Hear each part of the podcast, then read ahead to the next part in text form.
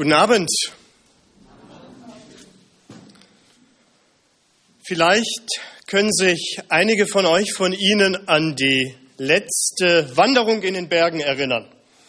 War sicherlich nicht einige Tage, einige Wochen her, war bestimmt schon etwas länger her, weil die Temperaturen jetzt bieten das vielleicht nicht so an. Und wir kennen das vielleicht alle, die wir schon mal so richtig bei strahlendem Sonnenschein in den Bergen unterwegs waren. Super Himmel, es ist schön warm, tolle Landschaft und dann geht das Wasser aus.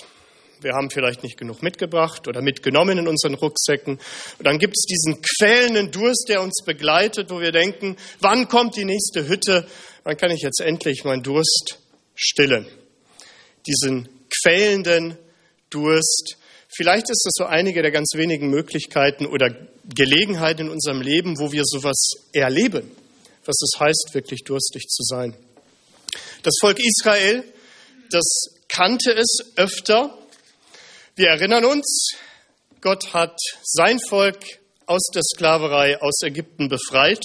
Und dieses, diese Befreiung ist ja ein Bild für unser eigenes Leben, wo Gott uns gerettet hat, uns befreit hat von der Sünde, von der Schuld, uns vergeben hat. Ja, das ist also bildhaft zu verstehen. Und dann führt Gott sein Volk raus und das Volk denkt, super, jetzt geht's ins gelobte Land. Nee, ist aber nicht.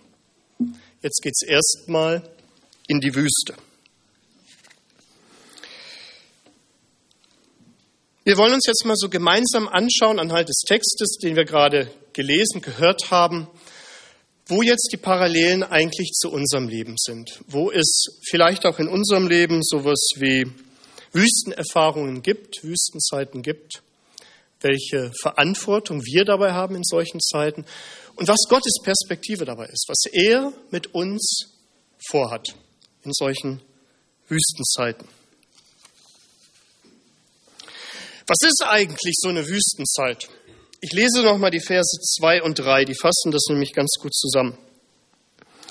Gedenke des ganzen Weges, den der Herr, dein Gott, dich geleitet hat, diese 40 Jahre in der Wüste, auf dass er dich demütigte und versuchte, damit kund würde, was in deinem Herzen wäre, ob du seine Gebote halten würdest oder nicht. Er demütigte dich, ließ dich hungern und speiste dich mit Manna, das du und deine Väter nie gekannt haben, auf dass er dir kundtäte, dass der Mensch nicht von Brot allein lebt, sondern von jedem Wort, das aus Gottes Mund geht. Die Wüste ist ein Ort, an dem wir gedemütigt werden, an dem wir an unsere Grenzen kommen. Es ist so dieser Ort, wo wir die Kontrolle verlieren, wo wir nicht mehr unsere Souveränität behalten und das durchziehen können, was wir uns eigentlich wünschen. Es ist so der Ort, wo wir ein Stück weit abhängig sind von anderen Menschen, von Gott. Oder besser gesagt, ist so der Ort, wo Gott uns abhängig macht. Es ist der Ort, wo wir Mangel leiden, wo wir halt nicht erfüllt sind. Da ist vielleicht der Arbeitskollege in deinem Umfeld, der dich demütigt, weil er dich nicht respektvoll behandelt, weil er dich nicht so behandelt, wie du dir das wünschst, weil er vielleicht deine Arbeit nicht richtig würdigt, weil er sich lustig über dich macht oder vielleicht sogar schlecht über dich redet. Und du merkst so, du kommst aus dieser Nummer nicht raus. Du bist da irgendwie gefangen. Und du fragst dich, Herr, warum hast du mich jetzt gerade neben oder bei diesem Arbeitskollegen in die Arbeit gestellt? Befreie mich von ihm, sofort. Oder da ist der Chef, der dich vielleicht überfordert, vielleicht sogar gängelt und überhaupt keine Vorstellung hat von einem fairen Gehalt. Und du fragst dich, äh, was soll das überhaupt? Kommst nach Hause so voller Wut und denkst, ah Mensch, ich will da irgendwie raus aus dieser Nummer. Herr, hilf mir dabei. Und dann kommt so dieser kurze Flash, dieser kurze Gedanke, du erinnerst dich, hm, hat Gott da nicht etwas von Vergeben, von Liebe erzählt? Und du merkst, lieben ja, aber bloß nicht ihn. Ich kenne so ein Beispiel bei, äh, mit einem Kunden, für den ich ein paar Jahre lang äh, zusammen oder für ihn gearbeitet habe. Und er war jemand, naja, wie soll ich sagen, ist so ein bisschen schwierig. Also vom Typ her jemand, der immer so recht haben musste, immer so das letzte Wort haben musste, so relativ von oben herab daherkam und meinte, es immer so besser zu können und zu wissen. Und ich bin dann häufig so richtig voller Wut nach Hause gekommen und dachte so, also das nächste Mal, wenn ich den treffe, dann besorge ich mir eine Kanone, also richtig groß Durchmesser, so halben Meter, steck den rein und schieß den auf den Mond. Aber manchmal denke ich dann auch oder merke ich auch so in meinem Arbeitsumfeld, dass Gott mir auch Gelegenheiten schenkt, wo ich bei solchen Menschen etwas hinter die Fassade sehen kann und man merke, okay, er ist auch ein Mensch, auch mit seinen guten Seiten. Oder da ist dieser Nachbar, über den du dich dauernd aufregst, weil er vielleicht äh, dauernd über deine Garagenauffahrt fährt oder genau andersherum es dir verbietet. Ohne Witz ist mal meinen Eltern passiert. Äh, meine Eltern haben nämlich ihre Garagenauffahrt genau neben der Garagenauffahrt des Nachbarn. Der Unterschied ist nur der, die Auffahrt meiner Eltern ist sehr schmal und die des Nachbarn ziemlich breit. Und was macht man dann? Man nutzt natürlich die breitere Garagenauffahrt gerne beim Hineinfahren und Hinausfahren. Und irgendwann ist es dann den, den Nachbarn meiner Eltern so auf den Keks gegangen, die haben dann Eisenstangen genommen und die direkt so an die Grenze der beiden Garagenauffahrten platziert, damit meine Eltern also mit dem Auto nicht mehr so da rangieren konnten über deren Garagenauffahrt. Und meine Mutter hat mir dann so erzählt, also wie kann der nur sowas bringen? Das ist irgendwie total demütigend. Aber die, die Geschichte ist dann ganz gut aufgegangen. Meine Mutter hat den Nachbarn dann mal irgendwie in, bei einer Busfahrt getroffen, sich so ein bisschen mit dem unterhalten und mein Nachbar oder ihr Nachbar hatte dann scheinbar den Eindruck, ähm, och, meine Eltern sind ja irgendwie ganz nett, sodass er dann die, die Eisenstangen wieder entfernt hat. Also, ja. Gut. Also solche Erlebnisse sind schon irgendwie demütigend. Wir sind hilflos und merken, wir kommen da nicht raus. Warum lässt Gott solche Situationen zu? Die Antwort finden wir in Vers 2. Da steht, er versuchte dich, damit kund würde, was in deinem Herzen wäre. Also er macht es, um uns zu testen, was in unserem Herzen ist. Eigentlich ein ganz einfacher Test. Willst du wissen, was in einem Menschen steckt? Setz ihn einfach unter Stress, dann merkst du es. Dann entdecken wir nämlich ganz schnell, wo es noch so diese Punkte gibt, diese Bereiche in unserem Leben, wo wir an unsere Grenzen kommen, wo wir Veränderungen brauchen, wo Gott uns noch verändern will. Und dann zeigt sich auch an solchen Punkten, ob wir bereit sind, Gott gegenüber gehorsam zu sein. Denn nur wenn wir gehorsam sind, kann er uns dann auch weiterführen. Was ist die Wüste noch? Schauen wir uns an, Vers 15 und er leitete dich durch die große und furchtbare Wüste, wo feurige Schlangen, Skorpione und lauter Dürre und kein Wasser war. Die Wüste ist ein Ort der Dürre. Du hast vielleicht den Eindruck, dass nicht viel in deinem Leben passiert. Es ist irgendwie Dürre. Deine Träume, Wünsche, die du vielleicht seit Jahren hattest, hast, gehen irgendwie nicht in Erfüllung. Du hast den Traum, vielleicht von Gott gebraucht zu werden und merkst, hm, passiert irgendwie nichts. Du stellst irgendwie fest, die Zeit ist noch nicht reif, ins gelobte Land zu ziehen. Die Zeit ist noch nicht reif, reiche Frucht einzufahren. Du hast irgendwie den Eindruck, du hast gute, gute geistliche Träume, aber die rücken irgendwie in ganz weite Ferne. Was ist jetzt unsere Verantwortung eigentlich in solchen Wüstenzeiten, in solchen Zeiten der Dürre? Das lesen wir in Vers 3. Unsere Verantwortung ist, er speiste dich, Gott, mit Manna, das du und deine Väter nie gekannt hatten, auf das er dir kundtäte, dass der Mensch nicht lebt von Brot, sondern alles, von allem, was aus Gottes Mund geht. In solchen Zeiten lernen wir, uns von Gott erfüllen zu lassen. Denn wenn in unserer Umgebung eigentlich nicht so viel ist, was uns wirklich erfüllt und satt macht, dann fangen wir an, es bei Gott zu suchen, wenn wir richtig reagieren. Ich meine, es gibt ja so zwei Reaktionen in Zeiten der Dürre. Die eine Reaktion ist, dass wir uns dauernd bei Gott beschweren, ja, so wie das Volk. Warum hast du uns rausgeführt aus Ägypten? Warum sind wir hier in der Wüste? Warum haben wir nichts zu trinken? Äh, äh, äh. Das ist die eine Reaktion. Aber die andere ist, dass ich dann mal überlege, okay Herr, du hast mich jetzt hier in diese Trockenheit reingeführt.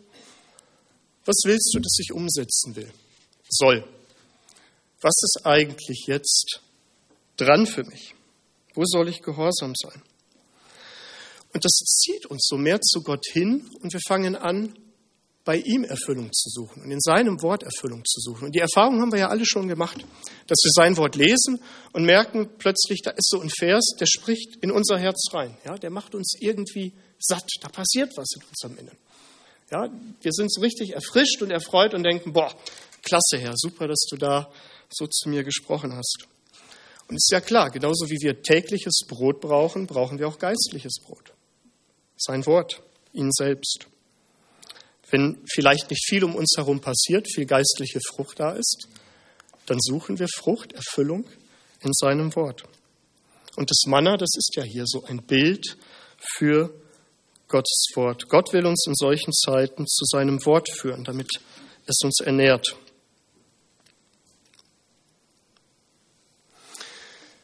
Ich glaube, dass Gott uns dann auch in solchen Zeiten mehr zur Dankbarkeit führen will. Ähm, klar, wir sind vielleicht enttäuscht. Wir wünschen uns, dass dies oder jenes passiert, aber da gilt es dann auch einfach mal den Blick zu wenden auf das, was ich schon habe, was mir Gott schon geschenkt hat. Und dafür mal einfach dankbar zu sein. Für meine Arbeitsstelle, für die Gesundheit, für die Umgebung, für die Beziehungen, in denen ich stecke. Das ist auch so ein Stück weit Gehorsam, den er uns, glaube ich, lehren will in solchen Wüstenzeiten. Zu sagen, Herr, auch wenn ich jetzt vielleicht frustriert bin, danke für das, was du mir schenkst oder geschenkt hast. Von Jesus selbst heißt es im Hebräerbrief in Kapitel 5, Vers 8, und obwohl er Sohn war, hat er doch an dem, was er litt, Gehorsam gelernt. Prüfungen und Tests führen uns zum Gehorsam heraus. Ich meine, ist ja im wirklichen Leben auch so, oder? Wenn wir irgendwie weiterkommen wollen, was erreichen wollen, müssen wir verschiedene Tests bestehen. Zum Beispiel äh, Führerscheinprüfung. Also ich hatte ja noch das Glück, dass ich damals meinen Führerschein in den USA machen durfte und konnte ich den hier umschreiben lassen. Ist ja mittlerweile alles nicht mehr so einfach. Und es ist ja allgemein bekannt, dass so vom Anspruchslevel die amerikanische Prüfung, ich sag mal, ganz anders ist als die deutsche. Also niedriger vom Theorie und vom Praxislevel her. Ich habe mir dann mal den Spaß gemacht und habe mir die Prüfungs- und Fragenunterlagen äh, mal besorgt von meiner Oma. Die hat nämlich noch später mit 60 Jahren ihren Führerschein hier gemacht, um mal zu schauen, äh, was muss man denn hier eigentlich so lernen? Ja? Was wird so, so gefragt? Und haben mir so die Fragen durchgelesen von ihr, durchgeblättert und dachte so, okay.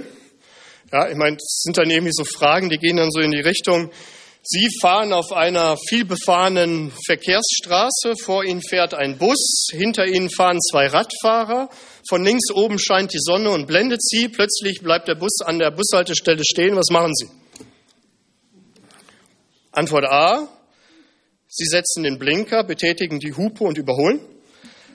Antwort B, Sie betätigen zuerst die Hupe, setzen dann den Blinker und überholen. Antwort C, Sie setzen nur den Blinker und überholen. Antwort D, Sie machen gar nichts, denn Sie könnten ja beim Überholen da vorne irgendwie einen Menschen überfahren. Keine Ahnung, ich mache das immer nach Gefühl. Also nicht, nicht immer, ich fahre schon auch nach Verkehrsregeln, aber, aber bei solchen Fragen dachte ich mir so, okay, schon irgendwie ein anderes Level. Und ich glaube, unsere Haltung sollte dann so sein, wenn Gott uns so in unserem Alltag, auch Arbeitsalltag, in solche Prüfungen oder Tests hineinführt, zu sagen, okay, Herr, das nehme ich jetzt als Herausforderung an. Das ist jetzt ein Test, den ich bestehen soll, damit du mich weiterführen kannst. Das ist also etwas Gutes. Ja, und vielleicht mal auch so einen schwierigen Arbeitskollegen als Sparringspartner zu sehen, zu sagen, okay, Herr, den hast du mir an die Seite gestellt, damit ich an ihm wachsen kann, weiterkommen kann. Den Test bestehen kann. Und ich glaube, im Wesentlichen sind es dann so zwei Dinge, die wir lernen sollen. Nämlich einmal wirklich in solchen Dürrezeiten Gott zu suchen, ihn zu fragen, Herr, was ist jetzt eigentlich dran? Weil er unser Herz prüft, unsere Einstellung prüft.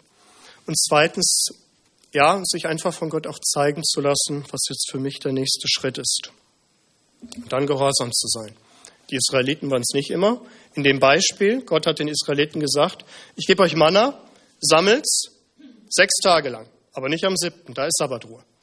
Einige waren nicht gehorsam, sind auch beim siebten Tag rausgegangen, haben gesammelt, Test nicht bestanden. Vielleicht stellst du an dieser Stelle fest, dass du in deinem Leben schon lange nicht mehr so nach Gottes Willen gefragt hast.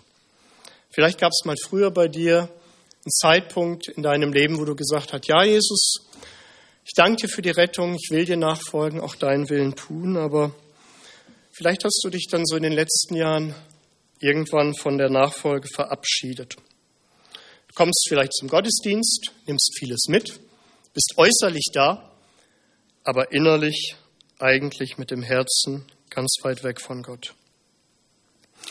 Und dann ist dieser Tag heute ein guter Tag, mal drüber nachzudenken, Buße zu tun. Wir feiern ja heute Buß- und Bettag. Und es ist eine gute Möglichkeit, mal Gott zu fragen, Herr, was ist eigentlich so das, was dir nicht an mir gefällt, in meinem Leben gefällt? Vielleicht mal wieder zurückzukehren zu Gott und zu sagen, okay Herr, ja, ich gebe schon zu, ich habe mich weit weg von dir entfernt und ich will wieder zurückkehren, zurück zur Nachfolge, zurück zur Treue zu dir. Es ist ein guter Tag heute mal, so einen Neuanfang zu machen. Was ist eigentlich Gottes Perspektive bei solchen Wüstenzeiten? Antwort, eine Antwort finden wir in Vers 5. So erkennst du ja in deinem Herzen, dass der Herr, dein Gott, dich erzogen hat, wie ein Mann seinen Sohn erzieht. Also auf Deutsch gesagt, Gottes Planperspektive ist, unseren Charakter zu formen. Er will uns schleifen, formen, beschneiden, das Schlechte wegnehmen, das Gute zum Wachsen bringen. Ich meine, Geduld lernen wir, lernen wir, wenn wir nicht sofort alles von Gott bekommen. Vergeben, lieben lernen wir, wenn er der Arbeitskollege ist, der mich dauernd nervt, dem ich halt vergeben muss, sonst komme ich irgendwie nicht weiter. Meine Erfahrung ist, wenn ich mich dann auch wirklich öffne, mir von Gott zeigen lasse, so die Augen für ihn öffnen lasse, für den Arbeitskollegen, dann, dann fange ich auch mehr und mehr so an, das Gute in ihm zu sehen. Glauben, hoffen lernen wir, wenn wir nur Gottes Zusage in seinem Wort haben, aber die äußeren Umstände eigentlich in eine ganz andere Richtung zeigen. Und dann merken wir eigentlich, okay, ich habe jetzt erstmal nur Gottes Verheißung. Wüstenzeiten, hervorragende Charakterschule. Was Gott noch will, steht in Vers 16. Und er speiste dich mit Manna in der Wüste, von dem deine Väter nichts gewusst haben, auf das er dich demütigt und versuchte, damit er dir hernach oder danach wohltäte. Also Gottes Plan ist es, uns danach am Ende Gutes zu tun. Ne? Also wir haben manchmal so ein bisschen so diesen kurzfristigen Blick, ah, ich will möglichst schnell raus aus der Wüste. Aber Gottes Plan ist zu sagen, das ist jetzt nur kurz- und mittelfristig. Aber mein langfristiger Plan für dich ist wirklich danach dir Gutes zu tun, dich aus dieser Wüstenzeit, aus dieser Dürrezeit herauszuholen. Also er hat schon ganz langfristig so das Gute für uns im Blick, das er uns geben will. Aber vorher kommen die Tests, die wir erstmal bestehen sollen. Dann wird die Zeit kommen, wo es reiche Frucht gibt für uns, wo er uns segnen wird. In Jakobus 5 steht, siehe, wir preisen die glückselig, die standhaft ausharren. Von Hiobs standhaftem Ausharren habt ihr gehört und ihr habt das Ende gesehen, das der Herr für ihn bereitet hat. Im Englischen gibt es so den Ausdruck double for the trouble. Ja, also so sinngemäß irgendwie für das Leid, das Üble, was man selbst erlebt, irgendwann das Doppelte an Gutem zurückzubekommen. Ähm, und das sehen wir ja auch in dem Leben von Hiob, wie es passiert ist. Ähm, also das ist so Gottes Plan, jetzt vielleicht nach der kurzfristigen Zeit der Dürre langfristig uns einfach Gutes zu tun. Und weiter ähm, Vers 7 bis Vers 10, das malt so ein Bild davon, wie viel er uns eigentlich segnen will. Und ich will diese Verse auch nochmal lesen, allerdings äh, jetzt nicht aus der Lutherbibel, sondern aus der Volksbibel. Also die Volksbibel ist ja jetzt keine richtige Bibelübersetzung, ist jetzt eher so eine Bibelübertragung, so für Kirchen, eher so an kirchenfremde Jugendliche gerichtet. Und die Volksbibel überträgt die Verse 7 bis 10 so. Gott wird euch in ein krasses Land bringen, wo man super Sachen anbauen kann. Dort wächst alles sehr gut. Es gibt überall Wasserquellen, Bäche, ob in den Bergen, auf dem platten Land. Das Wasser geht dort nie zu Ende. Es sprudelt immer. Man kann dort Weizen anbauen, Traube, Trauben, Äpfel, Birnen, Oliven und Honig gibt es dort in Massen. Dort werdet ihr keinen Kühlschrank brauchen, weil es jeden Tag reichlich frische Lebensmittel gibt. Es existiert dort sogar einiges an Bodenschätzen, Eisen und Kupfer zum Beispiel. Wenn ihr dann dort pappsatt nach dem Abendbrot am Tisch sitzt, könnt ihr Gott volle Kanne Danke sagen, weil es euch so gut geht und das Land so genial ist, was er euch geschenkt hat. Ah, das ist doch ein super Bild für Gottes geistlichen Segen, oder? Ich meine, sowas kann man sich doch wirklich auf der Zunge zergehen lassen. Ich meine, und das ist, das ist, glaube ich, so diese Perspektive, die wir uns einfach vor Augen halten sollten. Ja, nach dieser Wüstenzeit kommt dieser Segen, mit dem uns Gott einfach überschütten will. Und nicht nur uns selbst überschütten will, sondern uns selbst dazu gebrauchen will, dass wir für andere zum Segen werden. Also daran einfach festhalten, so an diesem Bild. Gott will uns mit seinem Segen überschütten, aber zuerst gibt es vielleicht auch mal hier unter Lebensphasen, wo wir durch die Dürre, durch die Wüste gehen müssen. Wenn du derzeit so das Gefühl hast, ja, ich bin jetzt irgendwie in so einer Wüstenzeit, in so einer Dürrezeit, dann will dir diese Textstelle Mut machen. Halt durch. Es gibt ein Licht am Ende des Tunnels, denn Gottes Perspektive ist, am Ende zu segnen. Er sieht unser Leben vom Ende her, von dem Punkt aus, wo er uns hinbringen will und wo er uns segnen will. Wir müssen uns ja mal so sehen. Es ist eine Riesenehre, von Gott höchstpersönlich erzogen zu werden. Es ist eine große Ehre, von Gott höchstpersönlich geformt zu werden. Die Zeit des Segens wird kommen. Aber wir müssen manchmal einfach nur Geduld haben und erstmal auf Gottes richtigen Zeitpunkt warten. Lasst uns das im Blick behalten. Gott meint es gut, er will uns segnen am Ende.